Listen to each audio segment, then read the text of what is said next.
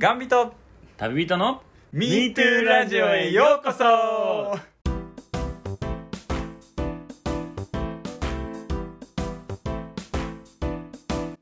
1日15日は MeToo レディオ。えー、寒さも一段落していよいよ春の訪れが待ち遠しいですね。どうも佐野です。うんいいでしょう。キヨですこの番組はがんを経験して日本一周した佐野さんと旅によく行くキヨが日常のあんなことやこんなことをベラベラとお話ししていく番組でございます、はいはい。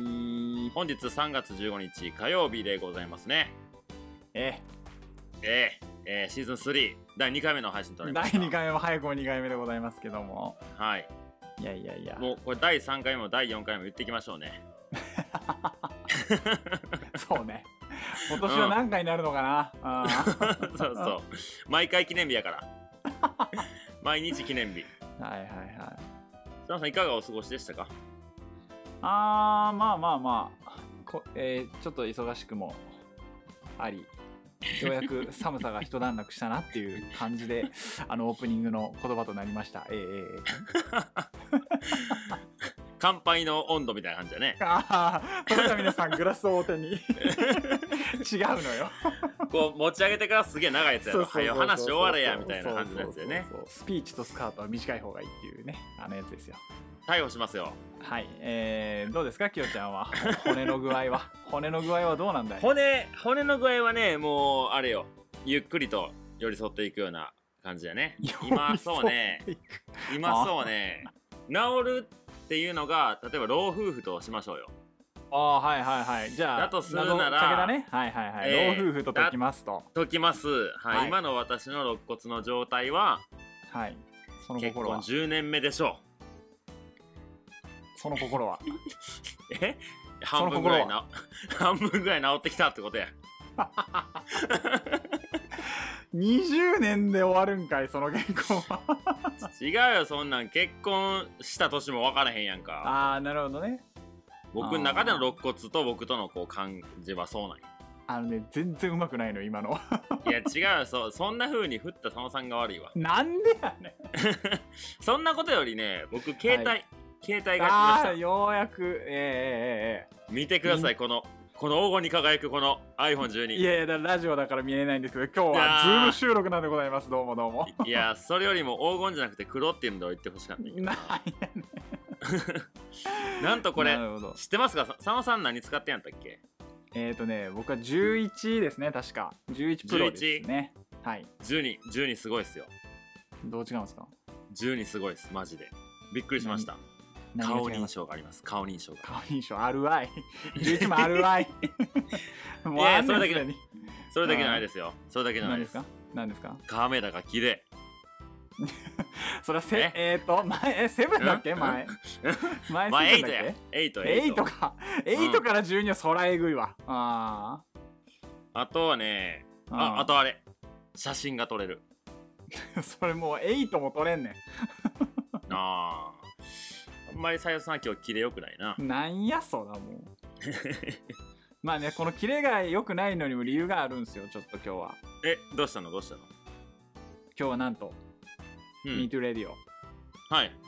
第3回目おめでとうございます。あ2回目なのよ2回目。2回目だし。あ2回目か。2回目か、えーシーズン3はい。初のはい。ゲストをお呼びしておりますので、早いなあ呼ぶの。あんまりあんまりお待たせするのよくないでしょ。いやだってさゲストの方来ていただいたらさその方にお話を聞く時間が多いわけでしょ。まあそうやな。もっと喋らせてくれよって話。おーおーやめろやめろ。もうかわいそすぎるだろおい。いやいやそんなだゲストはこうのなんていうのじらしてじらして 誰来んのか誰来んのか。え？年末怒られたばっかでしょあなた。前振りが長いっつっててベンさんにめっちゃ怒られとったやんけ。ベンじゃなくてベソね。ベソねベソさんにあの人あのラジオでベソやからやめてそういうなんか間違いもういいわもうもう。そうですね。はい、ええ。じゃあまあ、えーほんほっとったら僕ずっと喋ってるんで。そうですね。そっちに切り替えていきましょうか、はいはいはいはい。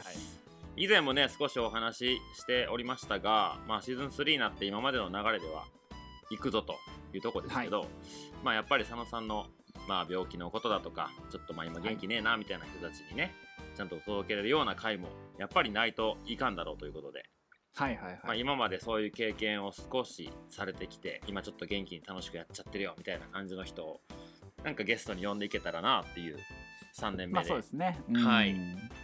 えー早速ね第2回目で、えーゲストの方をお呼びしたんですけどミートラジオのゲストといえば誰ですか？まあ、ここ最近やっぱまこっちゃんだろうね。ですねですねであのこれ配信15日じゃないですかそうですね。はいこ。れ収録9日ですよね白9日ですね。ええでまこっちゃんね10日11日来るんですよね大阪にね、はいはいはいはい。あの、で私も行きますよ。ええね佐野さんも来るよねだからこの配信がした頃にはもうまこっちゃんとは会って北海道に帰ってる状況なんではいはいはい。ちょっとあのゲストの方いらっしゃいますけどちょっとまこっちゃんの話いいですか？やめろやめろもう。え？なんでまだ6いいじゃん分ぐらいやんか？いいやんか10分ぐらいの話させてもらっああああああまあまあいいねやまこっちゃんあの、うんゲストさんがいいなら。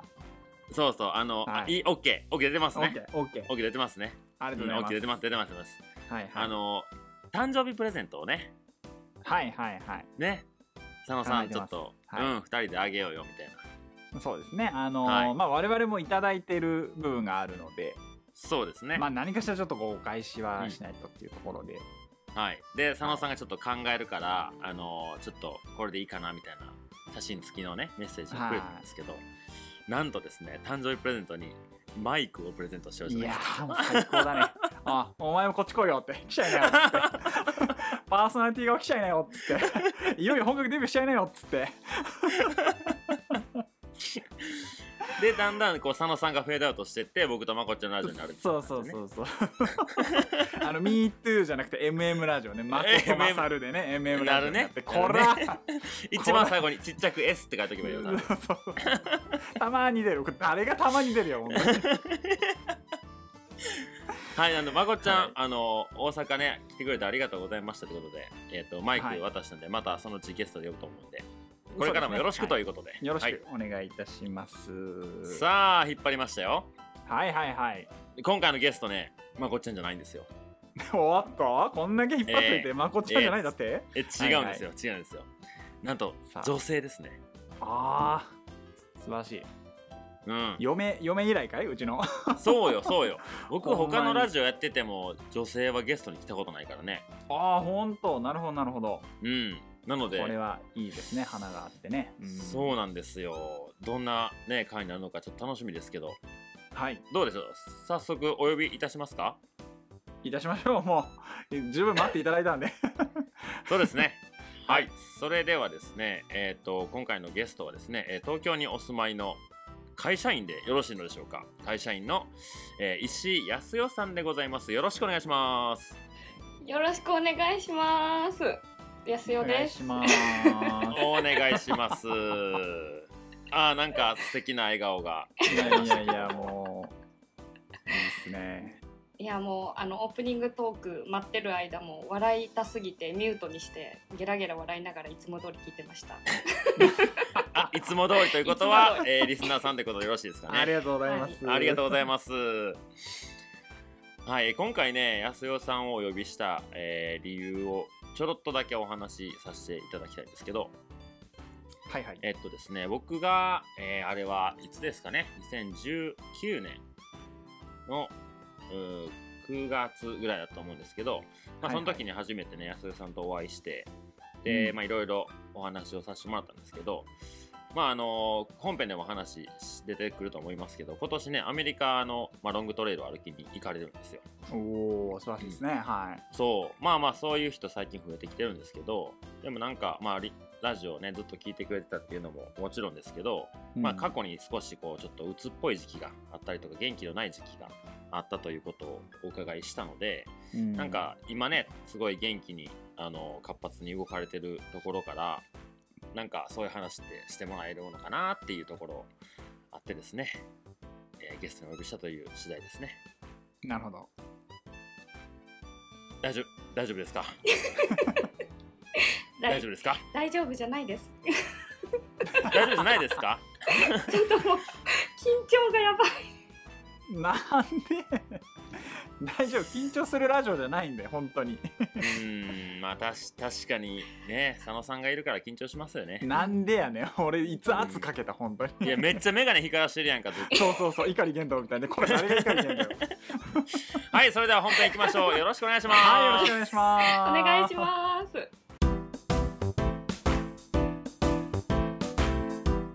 はいそれでは本編でございます。はいはい。いやー安代さんよろしくお願いします。よろしくお願いします。あの僕何度かお会いさせてもらったというかこの前いつだ？1週間も経ってないですね前会った時は。うん 3月5日の世界の歩き方のイベントでお会いしまねした、ありがとうございました、ありがとうございました、その時の調子とだいぶ違うのはなぜですか？どうしよ逆にその時どんなんやったんですか？いやその時あそうか佐野さん会ったことないか。うそうやねそうやね初めまして。いやもうあのエネルギッシュなああなんとなく、ね、人当たりもよく、うんはいはいはい。元気な感じの方なんです。ね。なんかすごい今日はなんかおしとやかな感じで来てますけど。そうですね。ね。ちょっとやっぱ放送に乗るっていうことでおしとやかに。無理無理声が震えてますそうよちょっと。声が。どうしよう。どうしよう感がはいちょっとねあの。でねえっとまああのこ今回そんなもう大ふざけ大暴れみたいな回にはならないと思うので。はい。え、はい何不利じゃないですよ。不利じゃない。いやって言いながら最後ミートアンサーとかやんだろうなと思いながらさ。うんそれは分からない。わからんな、うん。はいもうじゃあ皆さんもう本編始まってますよ。はいはい。すいませんすいません。してますよ、はい。はい。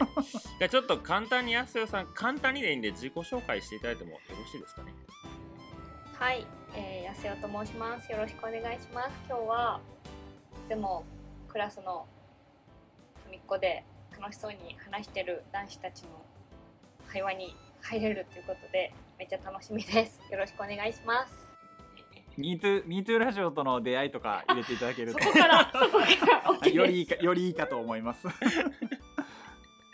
はい、えっと、すいません、東京都で会社員やっておりまして、えっと、MeToo ラジオとの出会いは、えっと、マサルさんが、あの、大和道の JK さんとやってるハイカータイムで、マサルさんが出てるので、まずマサルさんを知って、で、そのマサルさんのインスタのリンクツリーを、なんか、見てたんですね。まあ、その時は、本当アメリカの直径歩きましたみたいな話を初めて聞いてなんだこの人と思って。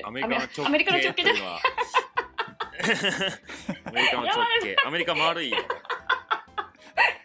うん、なるほど。聞きましょう。地球の。はいはい。半地球の。径じゃないね。直径だね。うん。地球のね、はいはい。地球の直径を歩いたっていうのがもう意味がわからなすぎてあなんだこの人と思ってあのインスタのリンクツリー入ってったらなんかラジオをやってると。で私すごいラジオ大好きなんですよ。あのずっとテレビよりラジオ派で、うんもう学生の時からずっとラジオ聞いてたからあラジオ聞きたいと思ってでその時「旅と言葉を」と多分「MeToo ラジオ」はい2つやられてて、うん。で そのマサルさんのアクティブなイメージからガンっていうのがいきなりこうガンガン人旅人が出ててえどういうことやろうと思って、まずそっちから聞いたんですよ。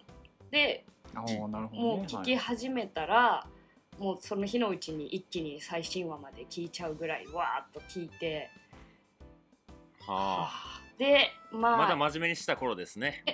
真面目よ真面目。大真面目。あのぼ冒頭出てたね。まこっちゃんもあのやっぱシ,、はい。シーズン1を聞いてからガン旅に入ってくださいってこうラジオでも言ってたけどあの私もやっぱシーズン1のガン旅があ,、はいはい。あって今のおふざけがあると思ってる。思ってるんで。そのと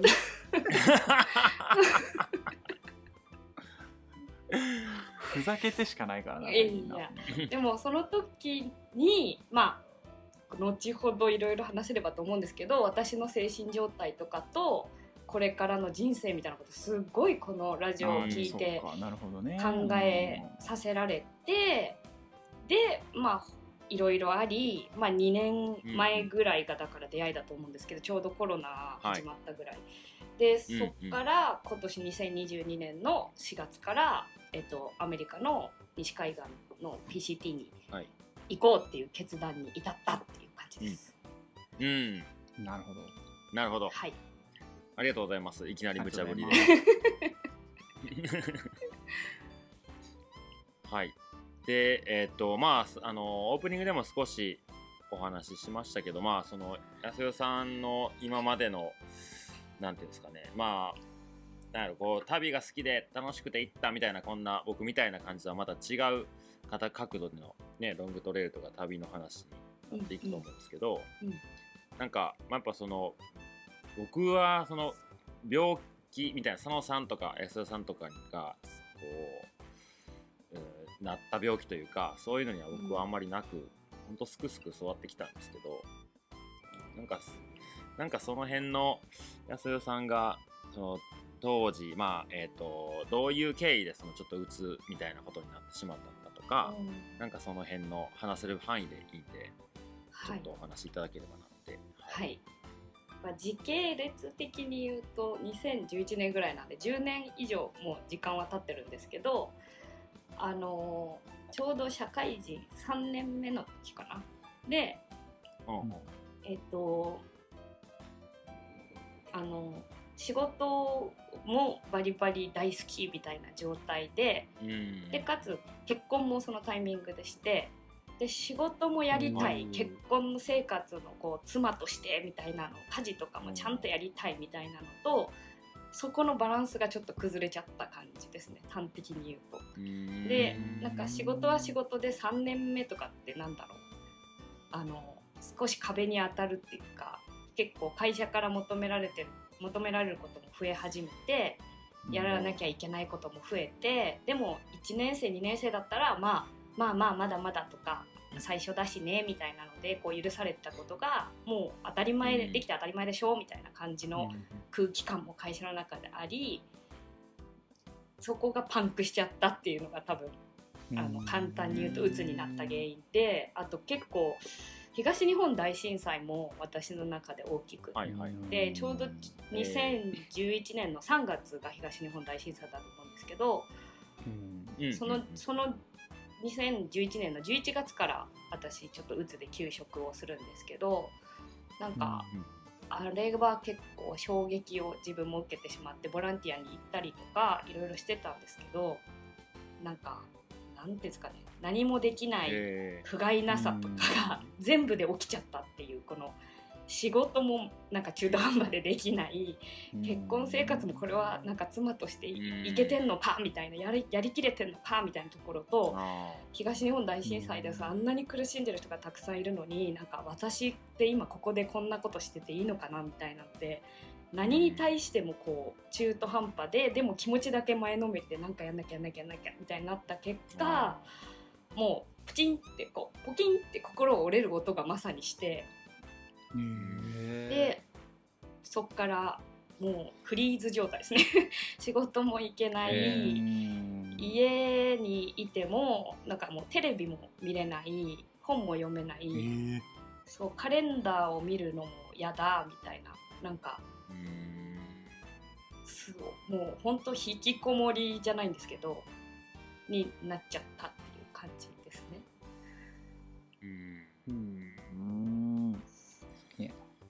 やー。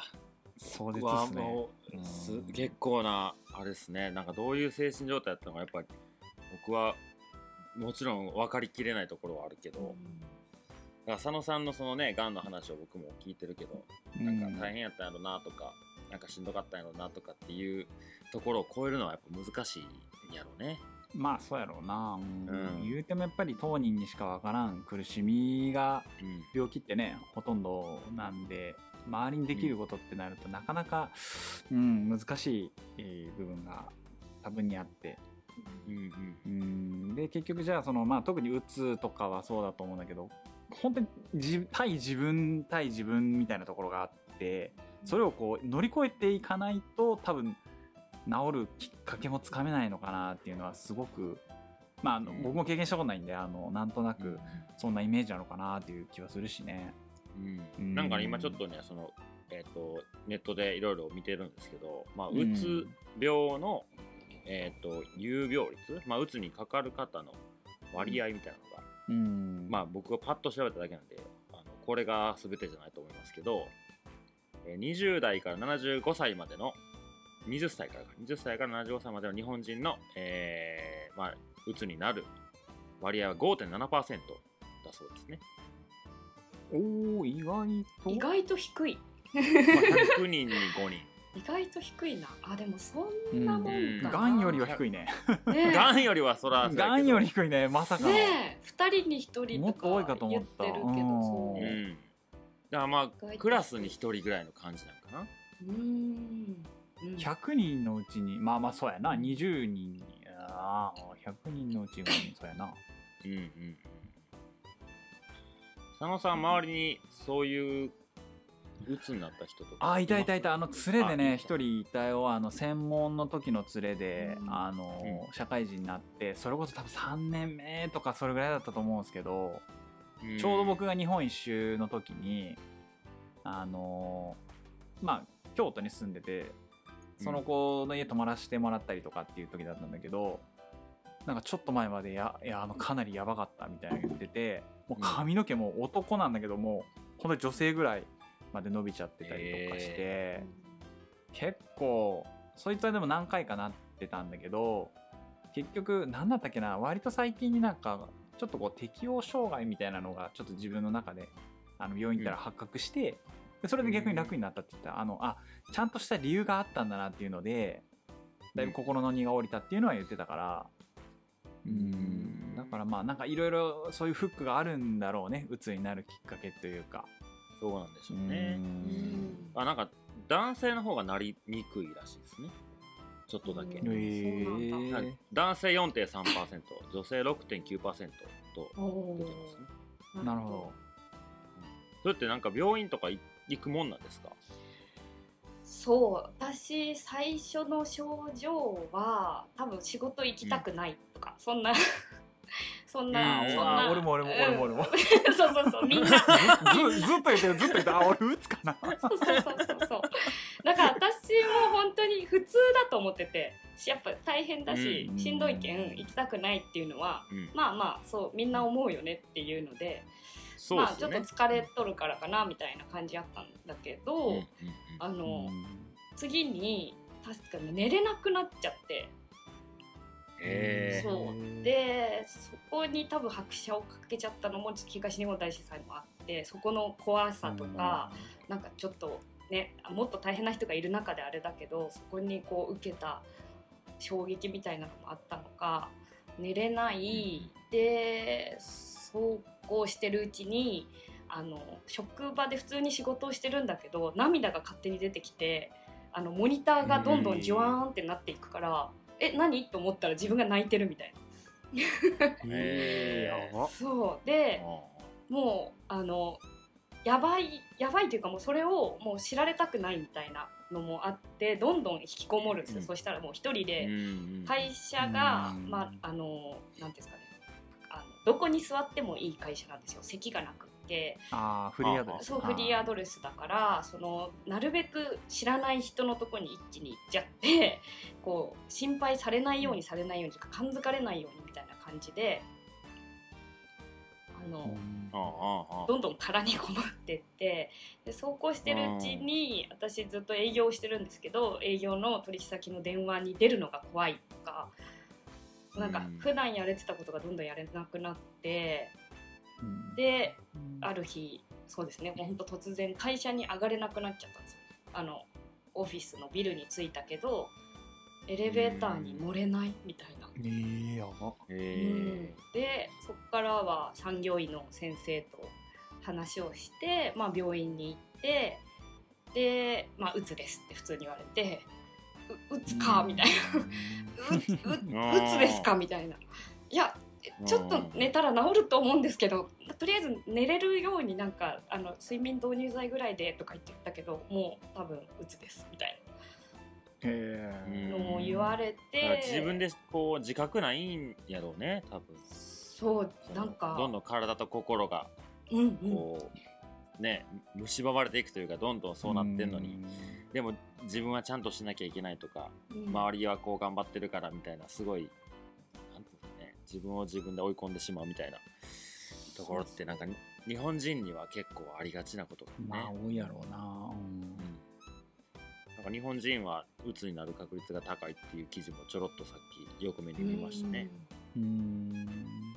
でなんかさっき適応障害の話佐野さんのご友人であったんですけど、うん。なんか私も病院をちょっと変えたりもしてて途中でそれを言われて、環境を変えることってすごく大事だよって言われたので、うん。なんか適応障害って結局そこの場に適応できてませんっていう話なんで、あの職場を変えるとか住むところを変えるとあかーなんか環境を変えてあげることがいいいい時もありますよって言われへてあの結婚している身でありながらあのうん半年ぐらい大分の実家に帰って、うん。もうなんかへ東京にいるのも嫌になっちゃったんですよね。なるほど。そうはあ全てが嫌だみたいになっちゃってうん。半年ぐらい、あの大分に帰り、まあ、そこで自然に囲まれてこううんうん。すごい私とすごいあのど田舎出身なのであの最寄りのコンビニまでチャリで40分ぐらいの世界なんで、なかなかっすね。そうなかなかっすね。トトロの森みたいなところに住んでるから。それもそれも多分思い切ってあの本当にその時もすごくこうね結婚してるのにとかなんか、うんなんだろう家を一回就職で出てるんですけどで出たのにまた親にお世話になるのとかすごいこうな恥ずかしいみたいな。であの、うん田舎特有の周りの目なんかあれやす,、はいはい。やすよちゃん帰ってきたの？みたいなずいぶん長くいるねみたいなの言われちゃうんじゃないかとかすごいいろんなことを気にしちゃってたんですけどあのそれを思い切って、まあ、やったことによって結構回復できたかなと。ううん。んうん。なんかいきなりパンって回復したっていうかゆ緩やかに帰ってきたみたいな感じ。なんですかいやそれでうーんとね実際にもしね聞いてる人でうつで悩んでる人とかがいたら、うんうんすごい私のターニングポイントになったとかこれ治ったなと思った経験は、あの日本ではあんまり知られてないんですけどリワークっていうのがあって。リワーク、リワーク。えっとあの想像しやすいのは怪我した時の,、うん。あの体の機能を取り戻すためにリハビリをするじゃないですか。整形外科とかにあるリハビリ、あれはこううん。動かなかった筋肉を専門の作業療法士を使い理学療法士にこういう動かし方をして可動域広げていきましょうみたいなのをやると思うんですけど、あれのメンタルバージョンがあるんですよ。うんへそう。であのーに日本だとあの、まあ、SE 系の会社が結構やっぱうつの方多いからその会社が始めて日本でリワークっていうのを作ったんですけど意外と探してみると結構その心療内科の下とかにリワークっていうのがあって、えっとうん。そこに、えっと、8ヶ月ぐらい通いました。へ何をするかっていうとその体のリハビリと本当一緒なんで、まあ、保険が適用されて、えーうん。まずうつの人ができないことって同じ時間に起きるとかーへー。あの同じ時間に同じ場所に行くとかその普通にみんながこなしてることができなくなるんですよね。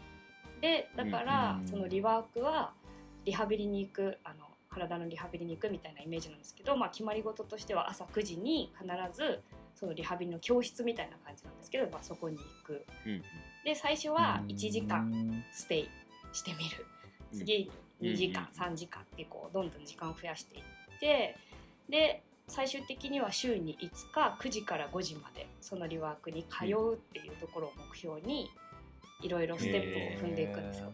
でいろんな治療法があると思うんですけど多分私が受けたのが認知行動療法っていうあのうつの人は認知の歪みが起きちゃうっていうふうに言われててあのうん。認知ってなものを認識するっていう認知ですね子供を認知するとかそういうことじゃなくて、うんうん。あのだから人から言われた「頑張って」っていう言葉がすっごいプレッシャーになったりとか、うんうんいやなんで頑張ってんのにさなんでまた頑張ってって言われなきゃいけないの？みたいに思っちゃうのは認知の歪みっていうふうに言ってて、その人が発した言葉じゃないなんだろう気持ちじゃないところにどんどん勝手に想像を 巡らしちゃってネガティブネガティブに受け取っちゃうっていうのがあるからその認知行動療法をあの、うん、と8ヶ月ぐらいかけてうん。朝9時から夕方5時まで、えー会社じゃなくてそこに通いうん。でいろんななんだろうなみんグループワークをしたりとか人と喋ることとかうん。も私結構できなくなってたんで、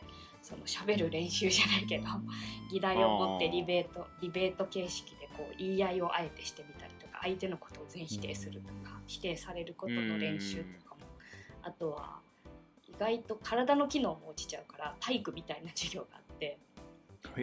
そうはあはあの学校学校学校でそれは何かっていうとやっぱ通勤をし始めるといほぼルツの人って家にこもってるから1日家から出ないと体力があー。3%落ちるっていうふうに言われててまあそれが何ヶ月って重なると全然歩け歩けないっていうかもう本当通勤だけでどっと疲れちゃう。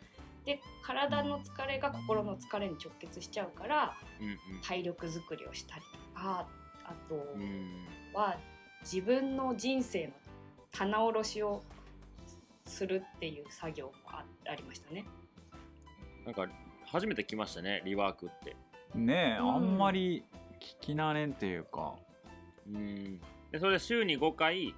週5日、うん、えー、と9時から5時まで行けるようになったらまあなんていうのそのもう回復みたいな。そうですね。っていう。そ卒業っていう感じで。でそこに私通ったことでちょっと前が長くなっちゃったんですけど治ったって思ったのは自分が鬱になってよかったって思えたんですよ。へえなるほど。うん。うんうん。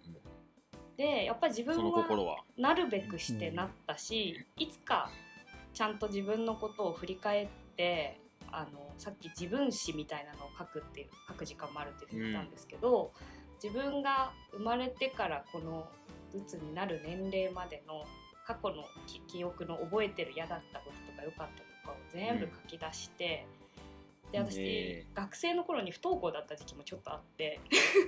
へ そうでもそれをなんだろうふもう通通過しちゃってた。そこをこう深く考えずにまあそんなこともあったなぐらいでこう通過してたけどやっぱりその時に起きてたメンタル状態が多分社会人になって爆発して もう取り返しのつかないぐらいのなんか治療をしなきゃいけないぐらいになったけどその時にやっぱり自分の自己理解とかをちゃんとできてればあのならなかった鬱にならなかったかもしれないと思ったらこれから先やっぱり鬱にならないためにも一回全部そのリワークで自分の棚卸しをしてやっぱり自分は鬱になったことでこうこうなれたとかこういう考えができるようになったとかっていう風にこうポジティブ転換全部ができるようになったことによってあもう私大丈夫だってそこですごい鬱になってよかったってこう思えた時にこれも私だと思ってあうん。やっていけるかもっていうふうに、なるほどね、うん。思ったんでやっぱ。佐野さんも結構がんに感謝するみたいなことよく言うよね。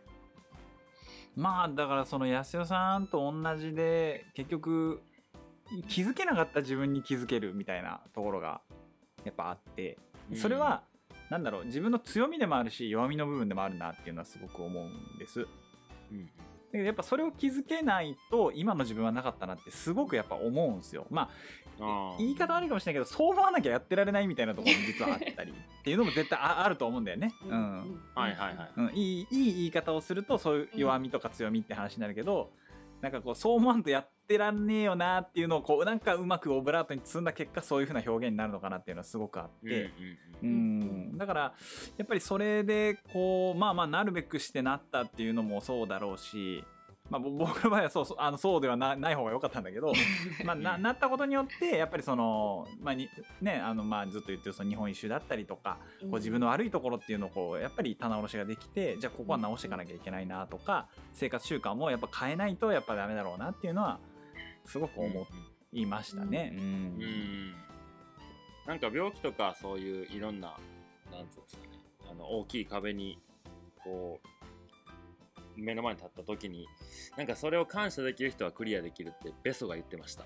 おーあー。そうそうそう。まさにそうかも。あとは、うん。うんクリアできる人にしか試練は与えないとかってね神様はっていうねよく表現もありますよね。うん。うん。うん。でなんかあのなんかねこそのまあこれもベソカの話なんやけど、なんか仕事とかも別に病気とかそうなってなくてもなんかこう金儲けばっかりに考えてやっていくとあんまりビジネスとかうまくいってなかったけどなんかどっかでいやこれ俺のやったことを認めてくれるお客さん金払ってて買ってくれる人たちマジありがとうってなってからすごい伸びてったみたいな話もうん。よく聞いてて。うんなんかそのなんていうか目先のことだけじゃなくてうん。そういう感謝する気持ちみたいなのが出てきた時になんかよりその人がこうパパワーアップするというかバージョンアップするというか、うんなんかネクストステージに行けてるような感じは、まあ、話も聞いてて思いますね。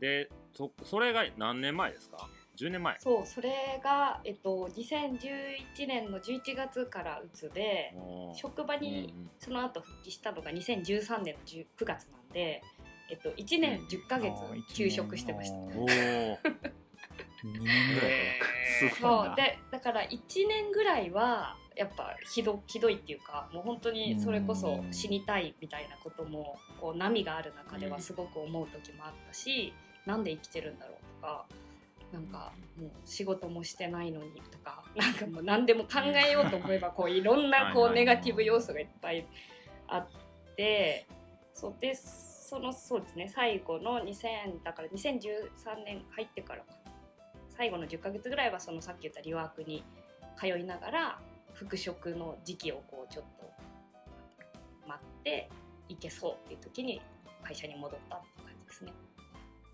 えでもそれってあの、うん。仕事復帰の1日目とかめっちゃ怖くないですいやか怖かった。で怖かった。ですよね。怖かったけど勇気いったと思う。そう。すごくありがたいことにやっぱさっきあのうつになる人のパーセンテージの話出てたけどうちの会社にもやっぱいたんですよ、うつ先輩が。うつパイね。うつパイうつパイがいてあうつパイが迎えに来てくれたんですよ会社のエントランスまで。えー。えーいやすげえいい会社マジで。うん。なんそれ。でそのうつパイは休んでる間月に1回必ず電話をくれててもう出なくてもいいと。へえだけどえー、1年10ヶ月の間？そうですねもう声ううつパイなうつパイうつパイうつうつパぱーい。イ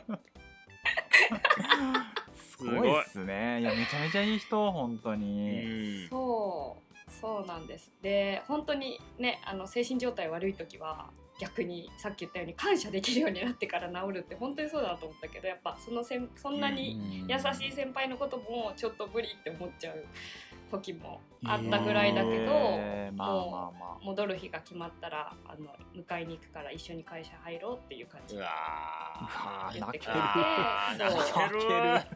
泣ける。泣泣ける。わマジで。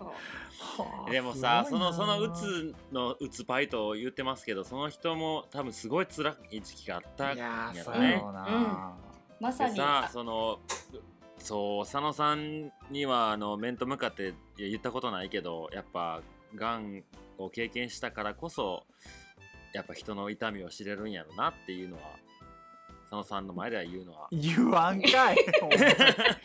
言わんかい。もっと言っていいんだようん。もうどんどん言って。うんどんどん言って、うん、おいあまりこうあの僕の精神状態が不安定になっちゃうんで。おいどんな影響を及ぼしたんだ俺がおい。でも本当そうなのよ。だからその人もさがんがんじゃないえうつになってなかったらそういうさ、うん。こう気の回し方できなかったわけでしょ。でその先うつパイも実はそのうつ大先輩がまたいて。うんおー なるほど。おーはいはいはいはい大丈夫かそうその人に。あでもうん。その人にそうしてもらったっていう経験が別の人にそうしてもらったっていう経験があってそれがやっぱ自分の中ですごく嬉しかったしあの復職する時の怖さ分かるしその時に寄り添ってもらう人がいるかいないかっていうのがすごい大きかったから、うん。まあ、やらせてみたいな。うんうん。なんかまあ次次周りにね安代さんの周りにそういう人がいたら絶対アンテナ張れるやろうしね。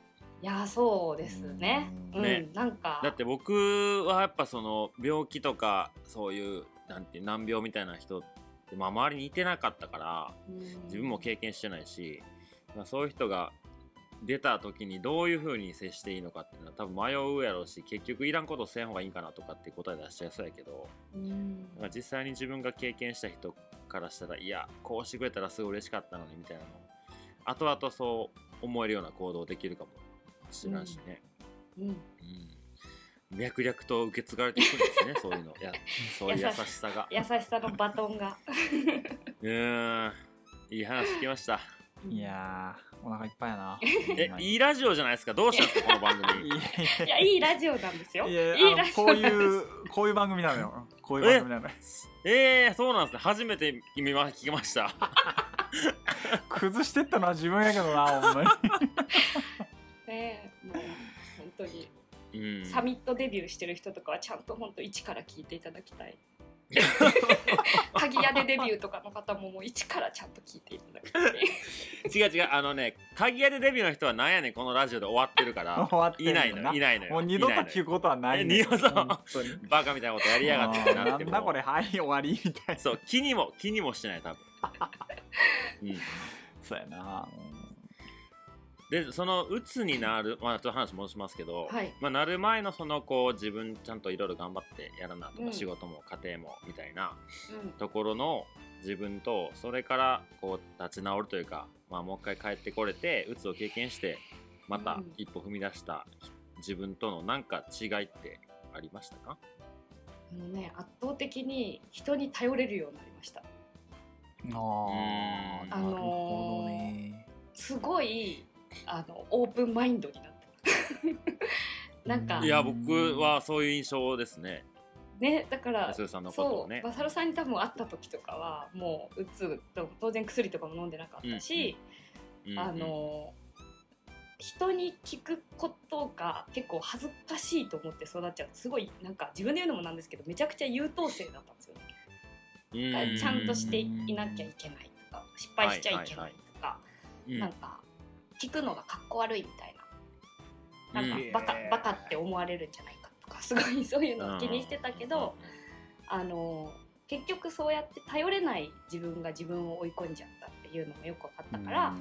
あの助けてほしい時とかもう仕事がパンパンに溜まっちゃってる時とか無理って時はもう、うん。これお願いやってほしいって言えるようになったりとか、うん。あのうん、人にその感謝することとかもできるようにな。うん。自分一人で生きてる。うん。じゃなくいやて、ーすあんはんはん。いや大事っすよね、そういうのね本当に。うんうんうん。それはすごいなんか、まあ、結果やから言えることかもしれないけどすごいなんかなんかうつがくれたプレゼントなんかもしれないですね。うんうん。うん。うんそう思ってます。うん、なんか僕がちょっとあのいつもよくし,、ね、してくれてるロバート・ハリスさんというちょっとした有名な方がいらっしゃるんですけど、まあ、その人もうつの時期があったりとかうん。してて、えっとね弟が亡くなったんやったかな若くして。ううん。んでなんかその時に今それまでは全然こう泣けなかった自分がいたけどなんかその弟が亡くなっても泣けなかったらしくてうん。なんかそれの辺からこう自分の感情がおかしくなっちゃってすごいこうそれこそ多分理学みたいなものを通い始めたりとかっていうのをなんか立ち直れた時にもうなんか止まらないほど涙が出てきたみたいなことを言ってて、でまあまあ彼ももういもうずいぶん前の話だから50年ぐらい前の話ですけどうん。なんかこう自分の感情をちゃんとこうなんていうかなあのちゃんと流れるようにしてないとうん。やっぱこう詰まっちゃってパンクしちゃうところもあるからなんかよく日本ではこう男性はな泣いちゃいけないとか。うん。なんか女性はこうしたたかに怒っちゃいけないよみたいな、うん。なんかそういう、まあ、風習が少なからずまだあるでしょ。うん。なんかそこがなんかそうじゃなくていいと思うみたいに言ってあってだから男性だってもっと泣いた方がいいしうん。女性だってもっと怒ったらいいしなんかそういうところでこう感情の流れをちゃんとこう緩やかに綺麗にしていっていけばなんかそのその人のこう人生というかなんか日常の中でもすごい豊かになるんじゃないかなみたいな話をしてて、うん。なんか多分その安代さんの鬱になる前までは多分すごい自分ってこうあるべきだみたいなねうん。すごい感情をこう止めてしまってたのかもしれないですね。なんかねよく怖いって言われてました。うー。ん。そう。うん。うんいつも難しそうな顔してるみたいあーそうね。なんかそういうとこから結局笑顔の人に人がこう寄っていくってなんかな。うん。分かる気がしてくるよね、うん。うん。うん、そういうとこのパワーはやっぱ欲しいしさ。うん。いや僕はこんな2人に囲まれて今日お話できて光栄です。本当に改まって。だってさだって2人ともそのすごいこう落ち込んだ時期があったわけやんまあね、うん、そう僕そんな落ち込んだことないもんね。素晴らしいよそれも。いやらいいしい才能。すごいそう才能才能。いやあるあいやあるあるけど人並みにあるけど、でもそこまでの人ってなかなかいないでしょ、うん。まあまあ病病気やからね言うても、うん。うん、でその人らがこう僕が経験できんことを経験して帰ってきてなんか今隣でこうやって話して僕幸せもんやないやんか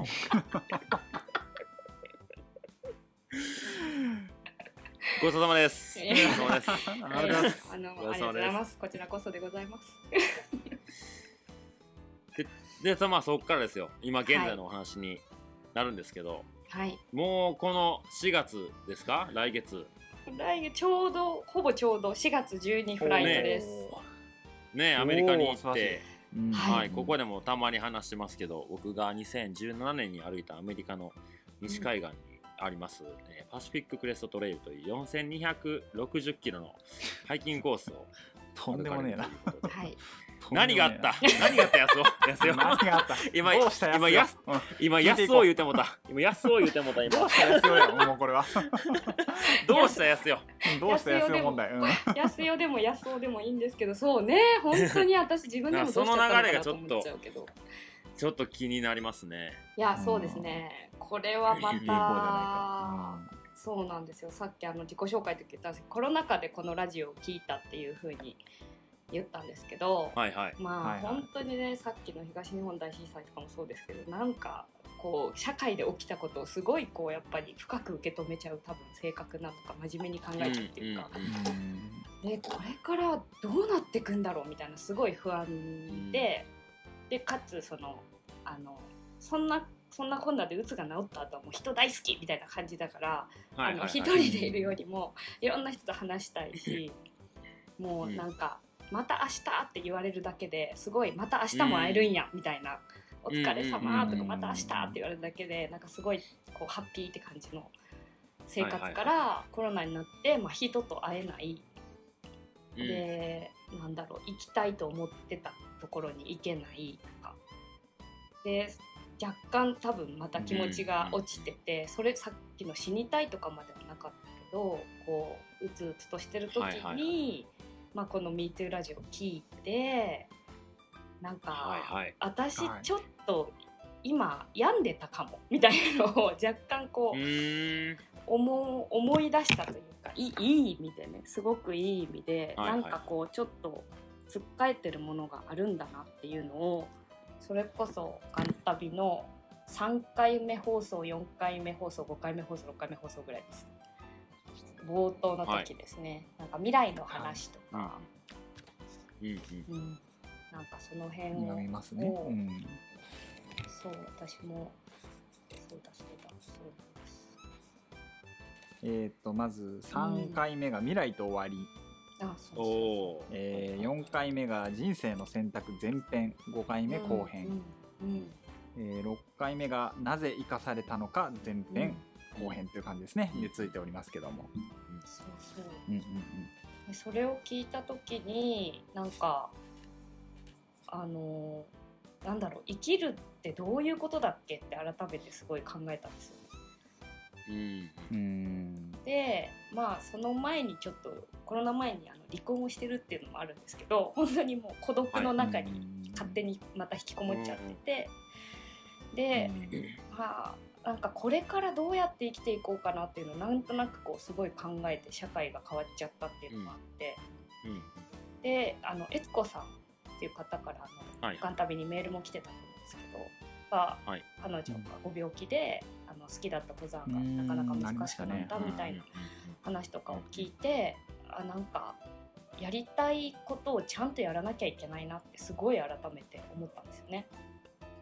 えうん、でまあそんな中であの2020年の9月かなマサルさんがあの、道のく行く前に日比谷公園で、ーはい。そう。あの道のくま行く前にあそうあのありましたね。全然あの私もフォローしてもらってるとかいう関係じゃなかったしあのなんか私に言われてるとは思ってなかったけどあのストーリーで誰か暇な人なんか夜まで夕方暇な人いませんか、みたいなのをあげた瞬間に、うん。あもうやりたいことをやろうってすごい思っちゃってるから会いたい人に会うみたいなのも 超前のめりでやろうみたいになってたんで。もうあの自分に発信され発信されたことではないとは思いつつも即連絡して会いに行くっていう。うんのをやってなんかそこでやっぱりマサルさんがこうキラキラロングトレイルの話をしたりとか今やってるラジオのこととかなんかやりたいことこの人めっちゃやってるなみたいなこう直接会うとすごい印象を受けて。でだから私もアメリカに行こうってそこで思ったわけじゃないんですよ さすがに。さすがに思ったわけじゃないけどなんかそっからちっちゃい自分がちょっと今まで思ってやりたいことを少しずつやってみようかなっていうのであの社内ラジオラジオ大そうですそう,、ラジオ大好きっていうふうに言ったんですけど、あの社内ラジオをちょっと始めてみよう。自分なんかパーソナリティになるっていうなんか夢あったなと思って社内ラジオ、ね。そう。うんうん。始めてみようと思って始めたりあとずっと営業しかや13年間ずっと営業だったんでなんかそのそこのコン,、はいはい。コンプレックスみたいなのもあったからマーケティングの学校に通ってみようとか、へーなんかそういうちっちゃいやりたいことをどんどん重ねてってじゃあなんかアメリカっていうのをマークしてなくてもそのロングトレイルを歩くっていうのもやってみようみたいな感じで道のく潮風トレイルに、あのはいはい。世界の歩き方でつながったうん。全然知らない人と 行ってみたりとか。え うん。なるほど。とかとかっていうのを重ねていくうちになんかいろんなことがやっぱできてくるともっとやりたいことを探しちゃうんですよね。いやそうですよそうですよ。でうん。あのーマサルさんと行った日比谷公園にその10ヶ月後ぐらいにふと一人でもう一回行って。あの時ふけったわけですね思いに。ふけふけったんですよ。もうなんかあここでいろいろ話聞いてみたいな。あ それからあいつヘラヘラしてたなって思われたよな多分あいついろいろヘラヘラして。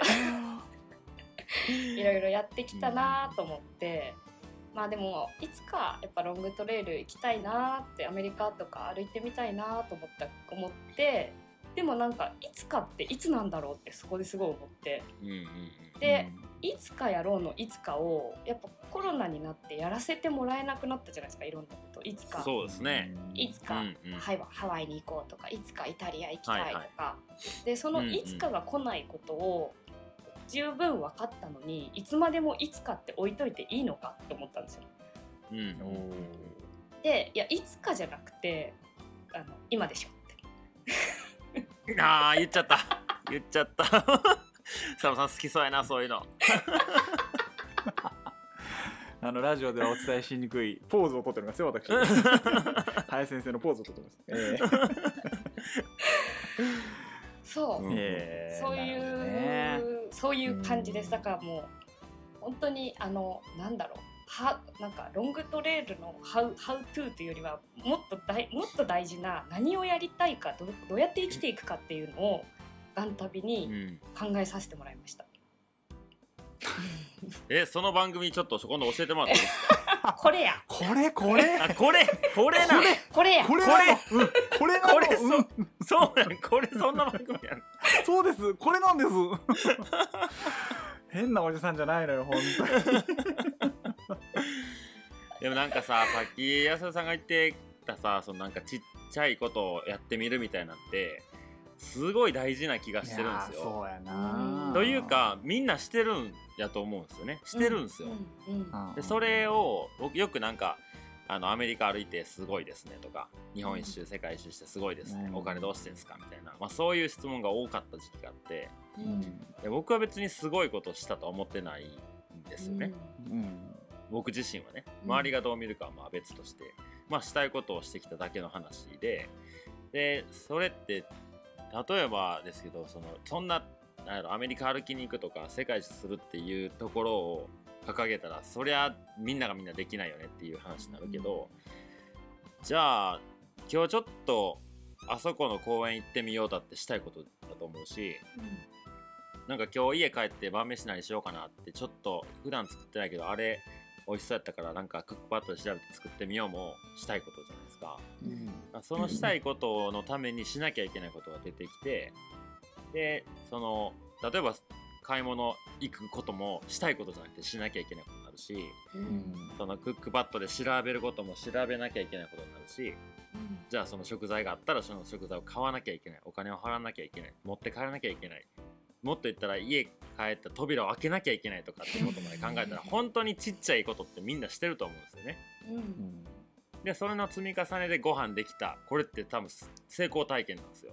うんうん。うんなるほどね。うん、でもそれをこううんもっと大きいことにを目標に置いてしまったらなんかそのステップがは果てしなく遠く感じるから自分はそんな成功なんかできないよって思うけどいや成功してるじゃないですか。ちっちゃいこといっぱいいっぱい。で自分が僕ができなかったことをしたかったけどできなかったこととかそういうことをやってる人は多分世の中全員そうやと僕は思ってるんですよね。例えば結婚してる人子供を育てる人とかなんか勉強してる人仕事してる人もいや俺仕事ばっかしてるけどなって言ってもいや面接受けて受かったんじゃないですかってすごい成功体験やしなんかそれと僕はあんまり変わらないんですよね。うんだからそれがたまたま僕はそういうふうにまあいなんていうかなその分かりやすくみんながしないことになっただけでうん。それがそうじゃなくたって全然その人がいいと思うなら全然いいと思うしっていうのはねすごいあのさっき安代さんが言ったそのちっちゃいことをやっていくっていうのはなんかそれこそあのリワークみたいなもんだったかもしれうんないですね。そうですね。うん。確かに。うん。うん、ミートゥーアンサーのコーナー。いやしゃいしゃいしゃいこのタイミングで言っちゃいます。えー、どうもえー、どうも。えー、どうも。さあ、えー、この番組ですよね。その、そういう番組って。こういう番組ですよね。これがそうかな MeToo ラジオですそうじゃないのよ本当はそうかな私の私が感銘を受けたミートラジオかなこれ確かにいや多分ねはいえー。あのただでは終わんないからこのラあだからもうそれはもう傷跡をちゃんとつけて、ですよね。はい、はい。帰っていってください。はい。もうこれは儀式みたいなもんなんで。はい、なるほど。はい。はい、えー、じゃあサンさんのミートアンサーとはちょっとゲストがあいらっしゃはい、ってるんで、えー、MeToo アンサーとは、えー、パーソナリティの2人が、えー、MeToo ラジオらしい言葉を、えー、ああごえめんなさいアンサーを答えを導き出すコーナーとなっております 久々にやったからちょっと噛んじゃったうん噛んじゃったはい、えー、それではですね、まあもうはいね、中で1時間ぐらい喋ってるんで、まあサクッといきましょはい。う。はい。あ、どうぞ、佐野さん。あ、いいですか？はい。はい。えー、じゃあ、ラジオネーム、えー、安代さんからいただきました。おこれあの同じ名前漢ですね。字が違うんで、多分ああの別の安代さんっていう方だと思うんですけど、ははいい。ええええー、えー清田さん、佐野さん、はいこんばんはえ。はい。はい、こんばんは。こんばんは。えーっと、以前、清田さんのインスタで、えー安代さんという別の方が出ていらっしゃるのを拝見しました。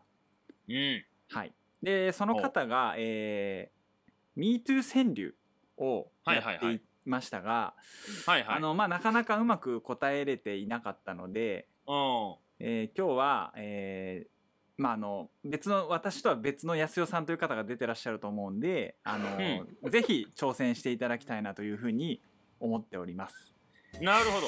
はい、で、えーこちらお題書いてますんでちょっと僕読みますんで、はい、はいはいあの安代さんじゃあちょっと答えていただきたいなというふうに思ってます。はい。はいはい。よよろしいですか？準備は。なんかリスナーさんすげえすげえ見てくれてるんですね。見てくれてる見てくれてる。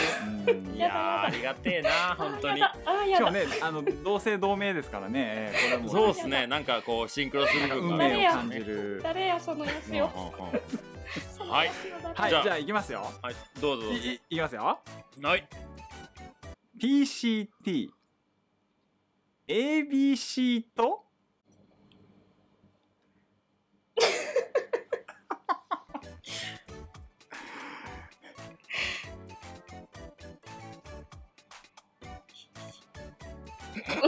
長いのよ。あー、長いのよ。長いのよ。長いのよ違う違うわ違う。いやちょっとテイク2テイク2テテイクスないですあツー。メール来ましたメール来ました。はいはいはい、どうぞ。やばい。やばいよ。えーっとラジオネーム、えーゲスト会ですせいさんからいただきました。あ、はいはい。あ、ありがとうございはい、ます。いつも楽しく聞いております。今日も、はいはいえーワクワクな、えー毎日を過ごしております。はいゲスト会ですせいさんですね。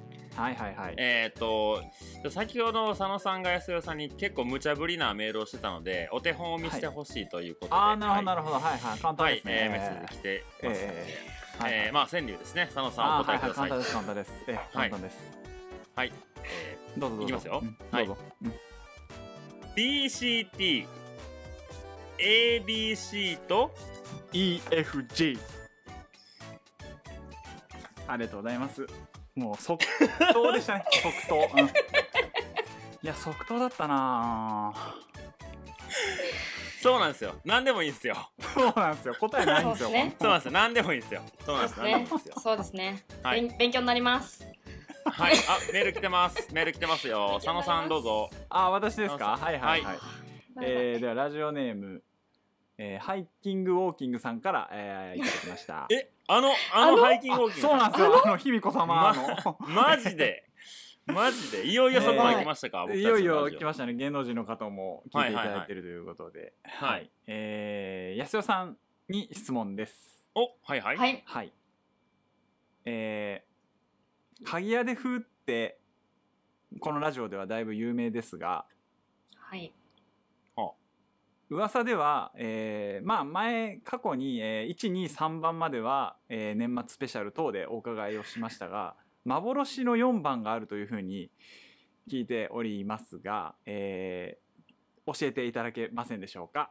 よろしくお願いいたしまあー、女流のね、女流のす鍵屋でそうなんです風。よ。なんか男バージョン女バージョンみたいなこともあるらしくてでその123まあは男性バージョン、えー、456ぐらいまで結構あるらしいんですけど、まあ、とりあえず今日は4番だけでっていうところで、えーちょっとお答えいただけたらなという、えー、あ、あるん、あるんや、そういうの。あるらしいですよね。はいはいはいはい。はいはいははいい。さすがですねハイキングウォーキングさんねよよく知ってらっしゃる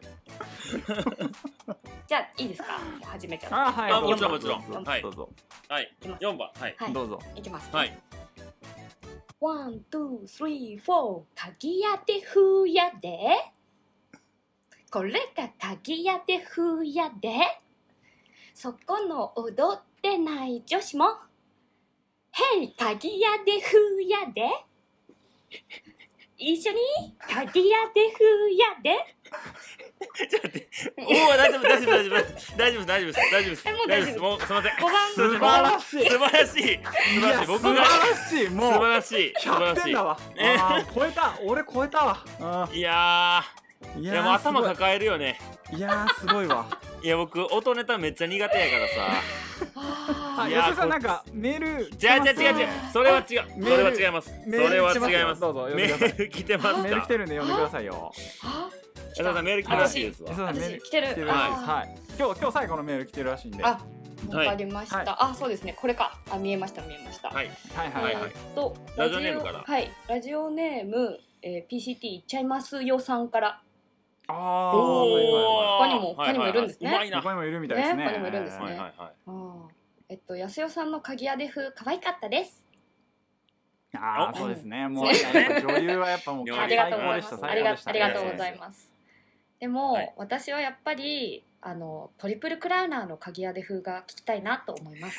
じゃあもうこういうのはこういうのはもう飲み会の時やったらいいんやってこういうのは。もう歌ネタ弱いからもう誰も求めてませんよこういうの。やっぱり男っぽいのかわからないサわからないんですけどサミットで痛い。ね地球の直径を歩いた鍵屋で風を聞かせてくださいってこれこれ多分マサルさんマサルさん当てですかね佐野そうですね。やっさんじゃぱ直。径分の鍵屋で風が聞けるっていうことで。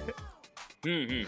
はい。わかりました。今今日の話の流れから今日の話の流れから組んではい。あの嫌です。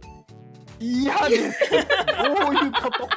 どういうこいややっぱしたくないことはしないってあといやいやいやいや。スタンスなんで。いやあ違うんですよ。あきよさん。これあんしたくないとかじゃないんです。ん？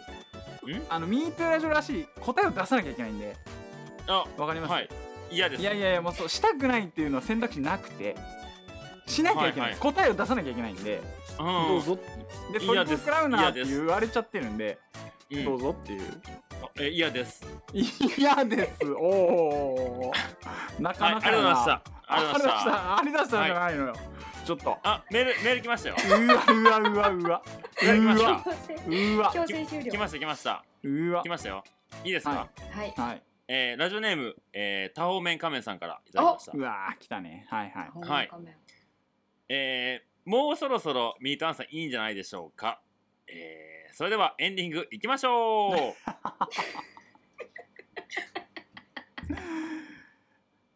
はい。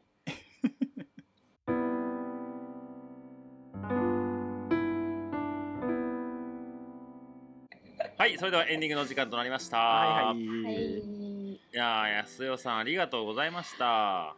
ありがとうございました。ちょっと喋りすぎたかな？大丈夫ですか？いやいや全然全然。全然全然もっと喋ってほしいぐらいうんもっと喋ってほしいぐらいです。いやいやいやいやいや。久しぶりにあの本来の姿にこう立ち返って。何年ぶりか何年ぶりかな？生きるを伝える以来かい？半年ぐらい経ってんじゃない？これ ラジオのリワークですよこれ。あそうそう本当に。これ本当にそう。聞いてほしい。聞いてほしい。本当にうつうつで悩んでる人とか聞いてほしいですね。ああそうですね、うん、いやいう意味では。いうん、でもあれやね一番初めの頃のね思い出したらもう再生回数少ない少ない言ってたじゃないですか今までも。何回はいも何回も、はい。はい懐かしいですね。ねそれでこう元気な人に届けたらいいよねっつって始めたけど誰が聞いてんねやってどこからねこうやって本当ですよ。ラジオがつなげてくれたんですよ。いやーありがたい。本当にありがたい。いや本当ありがたい。続けててよかったっすね。うんいや本当そうですね。ね3年本当でも 1, はい。1月ぐらいだと佐野さんが弱気になるからね そうあのならないで。基本ちょっとテンション下がるんだよね。ならない。でそう大丈夫かな？大丈夫かな？いやいやいやいや。3年目？4年目？大丈夫かな？ってなこの流れでさ20年ぐらい行こうや。いやいいでいいですね。本当にいろんなじじいに人のなってもやってるっつってな。いろんな人の。なんかよくさそのさ最終回とか YouTube やめますとかそういうのあるやん。ああああもうやめませんっつってさ。ずーっうちらはやめません。と 絶対何が起こってもやめません。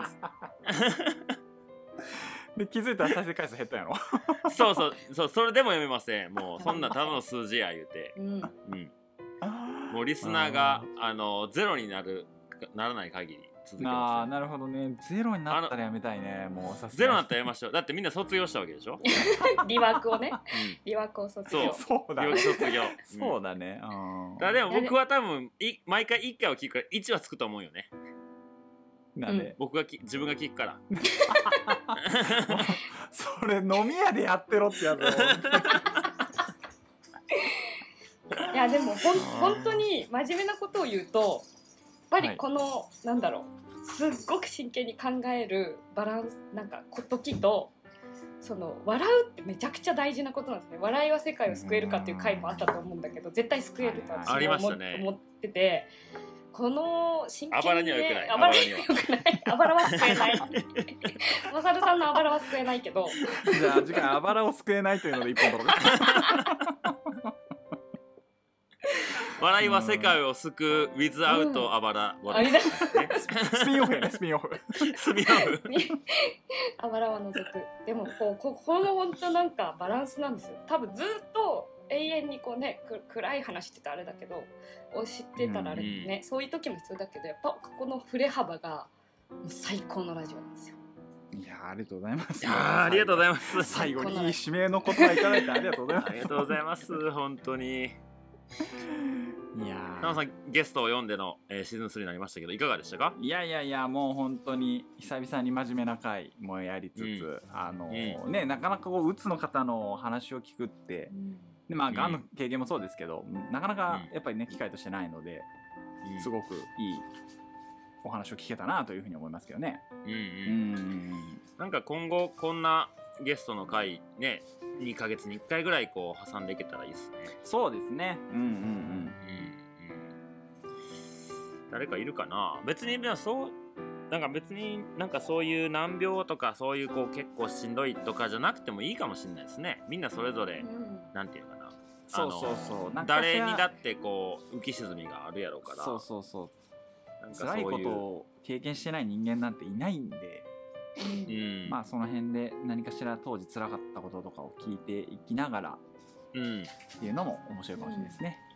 そうですね、なんか仲良くなった人とかお互いが共通で知ってる人とか、なんかそういう人にちょっと出てよって言っていくのもありかもね。うん。うん。かまあでもこのさラジオを聞いてくれてない人にいきなりポンって出てもらったらちょっとちょっと空気変わっちゃうやん多分。まあそうやね。だからまあ最初は リスナーさんを中心リスナーリスナー片っ端から出していく。そうやな。そうですやな。とりあえずそうやな。あの、き基準はあれでしょ？鍵屋でが歌えるか否かっていう。いやー僕じゃあ僕じゃあもう無理です。僕無理です。そこそこ入ってくるから。そこ入ってくるからやっぱ聞いてないと。僕無理です。聞いてないと鍵上げって何ですかっていうふうになっちゃうからやっぱ聞いてる人は。ね。じゃあ僕歌えないんで歌えないんで来月からやめますわ僕おいこら。元も子もないね。田野さん一人で歌っとってくれたらいやいやいやいや。いや本当にでも素敵な鍵屋で風もいただいてうん非常に楽しいいや本当に回でしたね。4番までできましたねいやー4番までですけどもこれ多分何番まであるんやろうなほんまな。でもうん鍵屋レフってちゃんとしたやつってあるはずやからその人だから聞いたらマジで怒られるやろね マジで何を？そ何をしてくれてておんねんってなるよ 俺やでってなんやねんって。俺やでサメやで俺。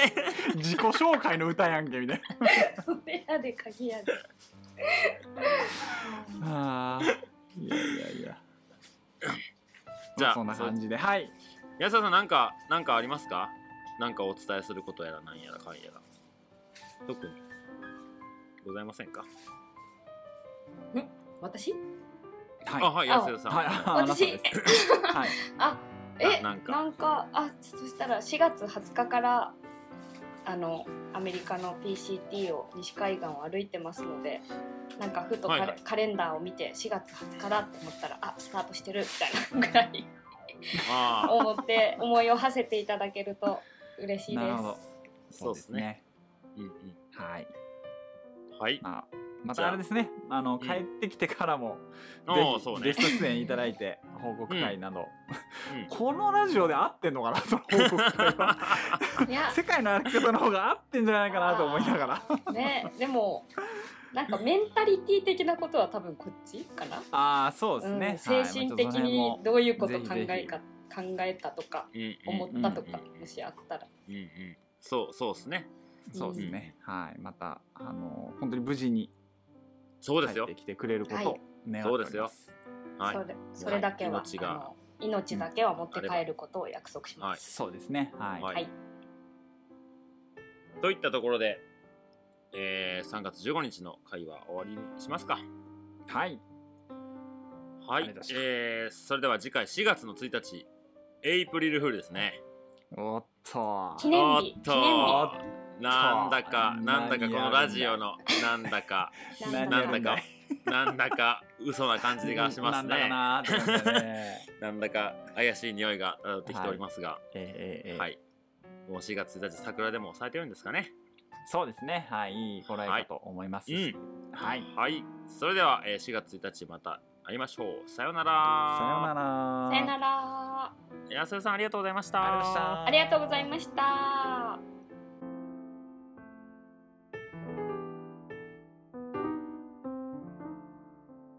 じゃあこれてタイトルとかどうします？佐野さおおタイトルか。んうん。タイトルね。タイトルっていつも決めてたっけ？決めてなくね？いやよく考えたけど。俺いつもだってあの編集の時に「うわこれどうしような今回」って言ってある程度話聞いて決めてっから。な何そのなんかいつもやってるよねぐらいのテンションでさ やってないからな おい。本当に。まあいい加減にしろよ本当に。タイトルなあ。うん。ちょ普段と違うやると事故るからもう行こうよ本当に。あ本当？行きますか。行こう行こう。考えることだよ。行こう遊びに行こう遊びに行こう。遊びに行こ遊びに行こう。遊びに行こうぜ遊びに行こう。遊びに行こう。もう行っちゃいましょう、行きますよ、ただくしゃみは突然になんですよ。あいつうらはね。ストーリーみたいに言ういやー奇跡。もうくしゃみは突然にやってくるんで。